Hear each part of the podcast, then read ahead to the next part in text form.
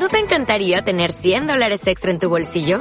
Haz que un experto bilingüe de TurboTax declare tus impuestos para el 31 de marzo y obtén 100 dólares de vuelta al instante.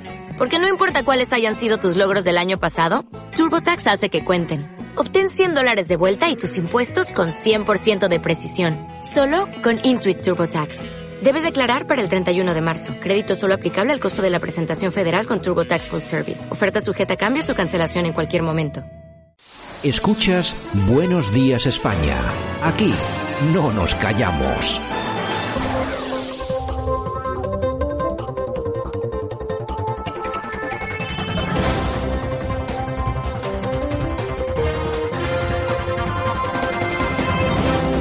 Bueno, pues ya estamos en 5 de julio de 2022 y ya estamos también en esa portada de Buenos Días España donde repasamos las noticias más importantes acaecidas durante las últimas 24 horas. Como siempre, ya lo saben nuestros oyentes habituales, lo hacemos de manos del profesor Sergio Fernández Riquelme y para eso nos vamos hasta Murcia. Don Sergio, ¿qué tal? Buenos días. Muy buenos días, Santiago. Un saludo. Bueno, eh, si te parece, vamos rapidísimamente con nuestra sección porque hoy tenemos bastantes noticias. Y si te parece, comenzamos por la última encuesta que hemos conocido, que es de Data 10 para OK Diario. Pepe y Vox ya están en 197 escaños y acarician los históricos 202 de González en 1982. Vale, pero es que son dos partidos. Cuando lo hizo González era solamente el PSOE. Sergio. Eh, sí, una encuesta que reafirma la tendencia de las últimas semanas eh, pero da unos eh, resultados espectaculares al bloque de centro derecha. El PP llega hasta los 134 escaños y Vox eh, también sube hasta los 63. Una cifra que se acerca prácticamente a los 200, 199 escaños, que muestran que Feijó, si no pasara nada de aquí a, a, la convocatoria próxima de elecciones, se convertiría en el nuevo presidente del gobierno. El batacazo del PSOE es tremendo, pese a las medidas de tipo social pese al gasto público desenfrenado, parece que mucho de su votante eh, está descontento y se va a pasar directamente a las filas del Partido Popular. Eh, Ciudadanos obviamente ya no cuenta para nada y Podemos, eh, como en esta, como en otras encuestas, se convierte en una formación residual. Bueno, pues efectivamente Ciudadanos desaparece de la escena política. La verdad es que no esperábamos otra cosa. Y lo que sí es cierto es que la mitad de los españoles cree que Feijóo va a ser el próximo presidente eh, de España. Sí, ya lo hemos dicho en varias ocasiones, cuando eh, la economía va muy mal, eh, pese a ciertos indicadores que dicen lo contrario, pues la gente se mira al bolsillo y siempre pues busca soluciones, en este caso en el Partido Popular. Y como vimos en Andalucía, el voto útil de la derecha, del centro y de muchos votantes socialistas se va a ir inevitablemente al PP eh, es la previsión. Pueden pasar cosas, pero creo que los eh, votantes españoles, eh, la mitad, según las últimas encuestas, como la que por ejemplo ha realizado El Mundo y Sigma 2, pues señalan que parece inevitable que el político gallego se convierta en el nuevo primer ministro o presidente del gobierno con apoyo de Vox o con abstención de la fuerza socialista que cada vez se hunde más. Bueno, ya veremos a ver qué es lo que pasa, porque ahí puede haber sorpresas, ¿eh? No, aquí todo el mundo está hablando de un acuerdo PP-Vox. Yo no sé si de producir, no sé si se podría producir un acuerdo por abstención del Partido Socialista. No lo sé, porque lo que sí es cierto es que el señor Feijóo últimamente está lanzando algunos mensajes que yo no sé si son recibidos en Moncloa o no, pero se están recibiendo sobre el tema del apoyo al PP en determinados asuntos de Estado. Lo que pasa que, claro, es que apoyar a esta gente y luego que tiene estos, estos vínculos, estos apoyos con Bildu, esa republicana, pues no sé si es que pretenden sacarle de ese entorno al PSOE por parte del señor sé si pretende sacarlo de ese entorno o qué es lo que puede pasar ahí. En fin, de todos modos lo vamos a ir viendo porque también esto evoluciona de cara a las próximas elecciones que, como quien dice, están a la vuelta de la esquina. Mientras tanto, lo que tú decías, eh, cada día estamos eh, un poquito peor y eh, nos hablan, sobre todo en los, eh, en los periódicos económicos, de el fijo discontinuo, que no, no sabemos, la mayoría de ciudadanos no sabemos lo que es, pero es el contrato que camufla, según algunos especialistas, la temporalidad del 60% entre los empleos indefinidos. Los fijos discontinuos, 292.000, y los parciales, 178.000, son más de la mitad de los nuevos puestos más estables. Sergio. Sí, en junio hemos tenido, eh, parece que buenos datos y eso es bienvenido eh, por todos porque cualquier compañero, cualquier compatriota que pueda encontrar un puesto de trabajo se lo merece viendo la situación de, crisis que, se avecina, ¿no? Pero claro, siempre hay que ver los datos eh, de manera más certera, sobre todo la letra pequeña, porque ha caído el paro, ha subido la afiliación, pero siempre pues con las premisas que estamos viendo en los últimos meses. La mayoría es con, eh, empleo público, la mayoría es empleo temporal y además pues no se contabiliza como se debiera a personas que no están trabajando pero eh, están todavía pues cotizando la seguridad social, fundamentalmente los famosos fijos discontinuos que han permitido pues eh, maquillar profundamente los datos, cifras pues que indican que España aún se mantiene ¿no? en la línea de flotación de, de su economía pero que creo que son eh, datos eh, no lo suficientemente fuertes como para hacer frente a la que se avecina. Bueno, y sobre todo sabiendo cómo ha acabado el tema del INE, que ha tenido que dimitir o irse o lo han obligado a irse al presidente que, estaba hasta hace nada, hasta hace unas horas, eh, porque el gobierno no le gustaba, al gobierno no le gustaban los datos que ofrecía el INE, pues uno tampoco acaba de creerse muchas veces estos datos que nos ofrecen desde el gobierno, que no sabemos si responden a la realidad o quizá están bien cocinaditos para que nos los traguemos todos con patatas. Así que siempre hay que tomarlo, pues bueno, con cierta precaución. Si te parece, nos vamos a ir a estas tierras americanas, hasta suelo estadounidense, porque allí, bueno, hablamos de un hombre del que ya hemos hablado aquí en este programa, que es Ron DeSantis, que mm, es el gobernador de Florida. Eh, lo llaman o lo titulan, como si fuera una película, el Trump con cerebro. Parece ser que es una de la, es uno de los personajes eh, que está en, en la pole position, que se diría en la Fórmula 1, en caso de que fallase Trump, ¿no? Sí, era el delfín eh, de Trump durante muchos años. los medios le consideraban su sucesor natural, una brillante gestión en el estado de Florida, unas ideas eh, nacionales y conservadoras muy profundas, una lealtad frente a los que se bajaron del barco en las últimas elecciones siempre eh, con Trump y con pues resultados espectaculares en las elecciones que eh, va ganando pues convocatoria convocatoria.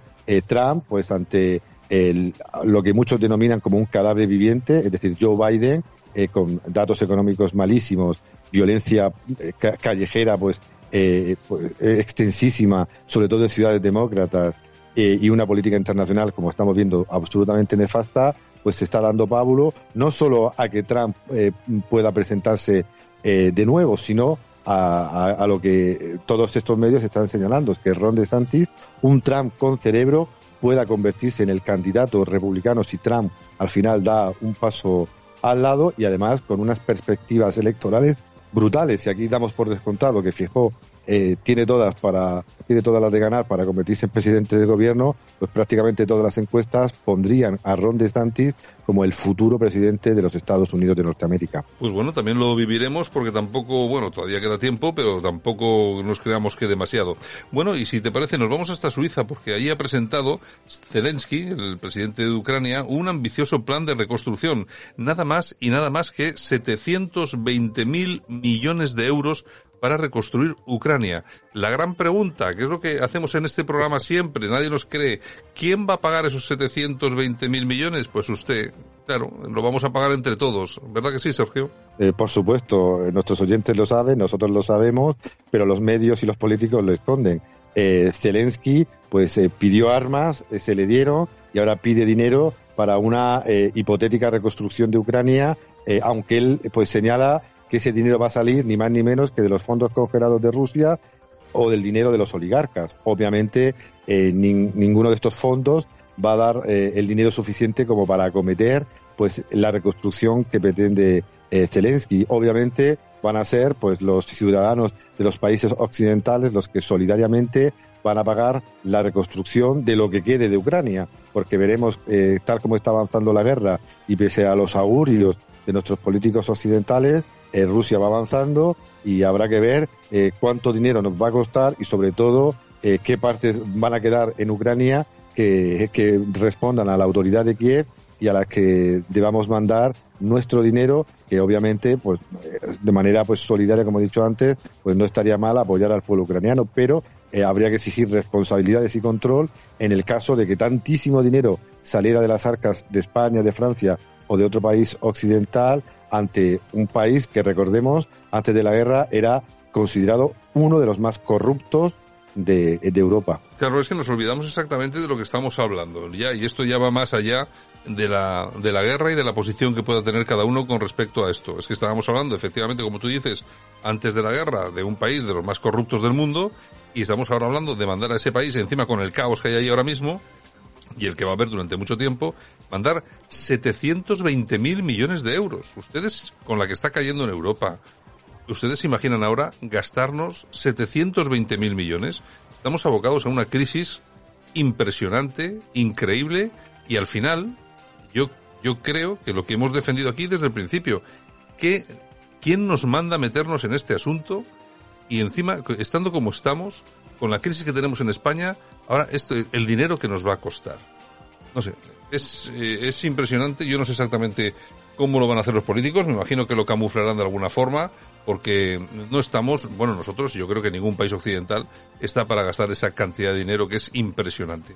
Bueno, y si te parece, vamos, eh, vamos a hablar de un tema que también es muy importante y del que se habla bien poco. Uno de cada siete cristianos es perseguido por su fe en el mundo. Afganistán desplaza a Corea del Norte como el país más anticristiano y Nigeria se convierte en el más peligroso. No corren eh, buenos tiempos para los cristianos, ¿no, Sergio?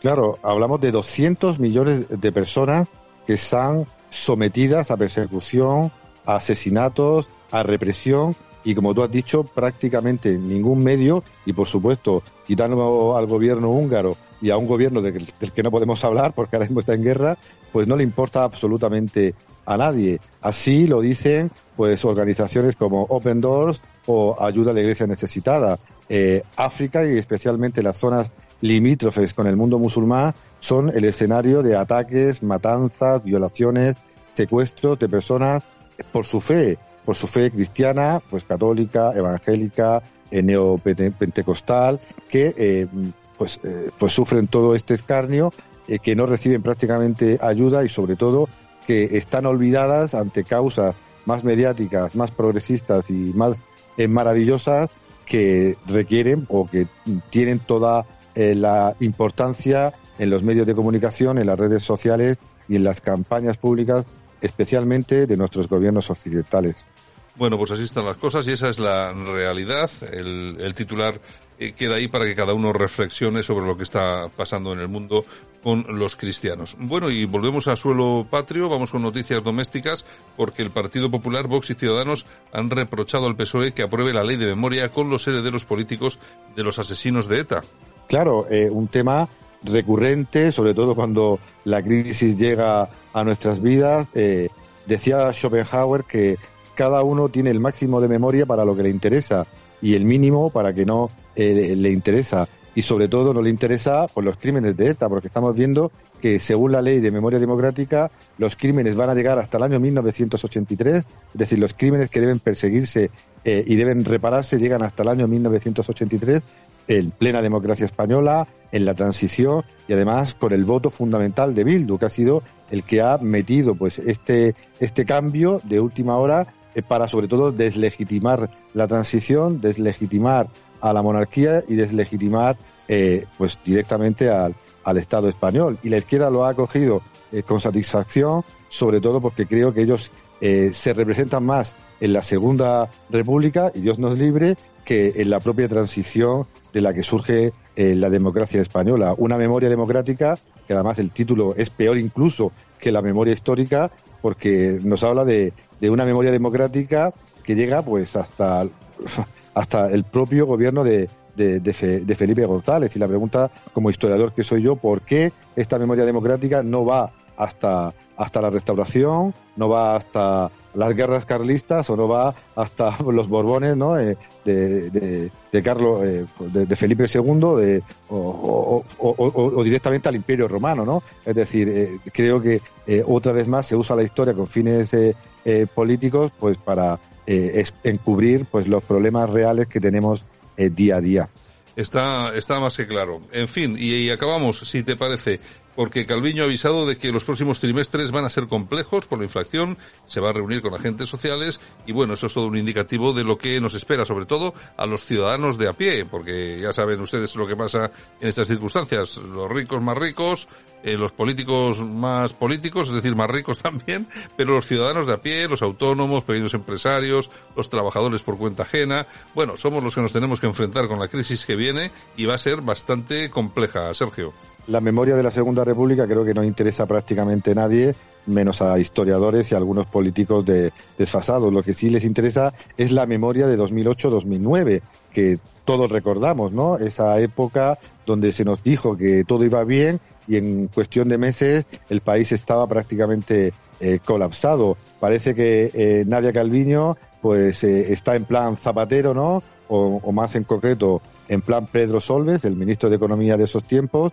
y va intentando pues eh, avisar de que puede venir algo, pero el gobierno está preparado y los datos todavía de empleo son buenos. Pero claro, ella pues no puede ocultar el sol con, el sol con un dedo y viendo pues esa inflación de, de, dos dígitos que tenemos en nuestro país y las enormes dificultades eh, de las familias reales a la hora de llenar la cesta de la compra, pues tiene que, prepararnos eh, eh, para lo peor. Espero que aprendan de ese pasado directo, no del pasado que a nadie le interesa, para tomar las medidas antes de que el tsunami de la recesión eh, llegue. Pues yo me imagino que no van a hacer absolutamente nada. Vamos a continuar como estamos. Van a estar, van a seguir regalando el dinero a expuertas. Eh, de hecho, yo creo que todo el dinero que llegaba de Europa, yo creo que ya lo tienen empeñado en determinadas causas de estas progresistas. La cuestión es que si esto es lo que dice la señora Calviño, imagínense ustedes cuál va a ser la realidad. Bastante, bastante, bastante peor. Hay que atarse el cinturón, pero esta vez de verdad. En fin, don Sergio, mañana estamos. Un abrazo. Un abrazo. ¿No te encantaría tener 100 dólares extra en tu bolsillo? Haz que un experto bilingüe de TurboTax declare tus impuestos para el 31 de marzo y obtén 100 dólares de vuelta al instante. Porque no importa cuáles hayan sido tus logros del año pasado, TurboTax hace que cuenten. Obtén 100 dólares de vuelta y tus impuestos con 100% de precisión. Solo con Intuit TurboTax. Debes declarar para el 31 de marzo. Crédito solo aplicable al costo de la presentación federal con TurboTax Full Service. Oferta sujeta a cambios o cancelación en cualquier momento.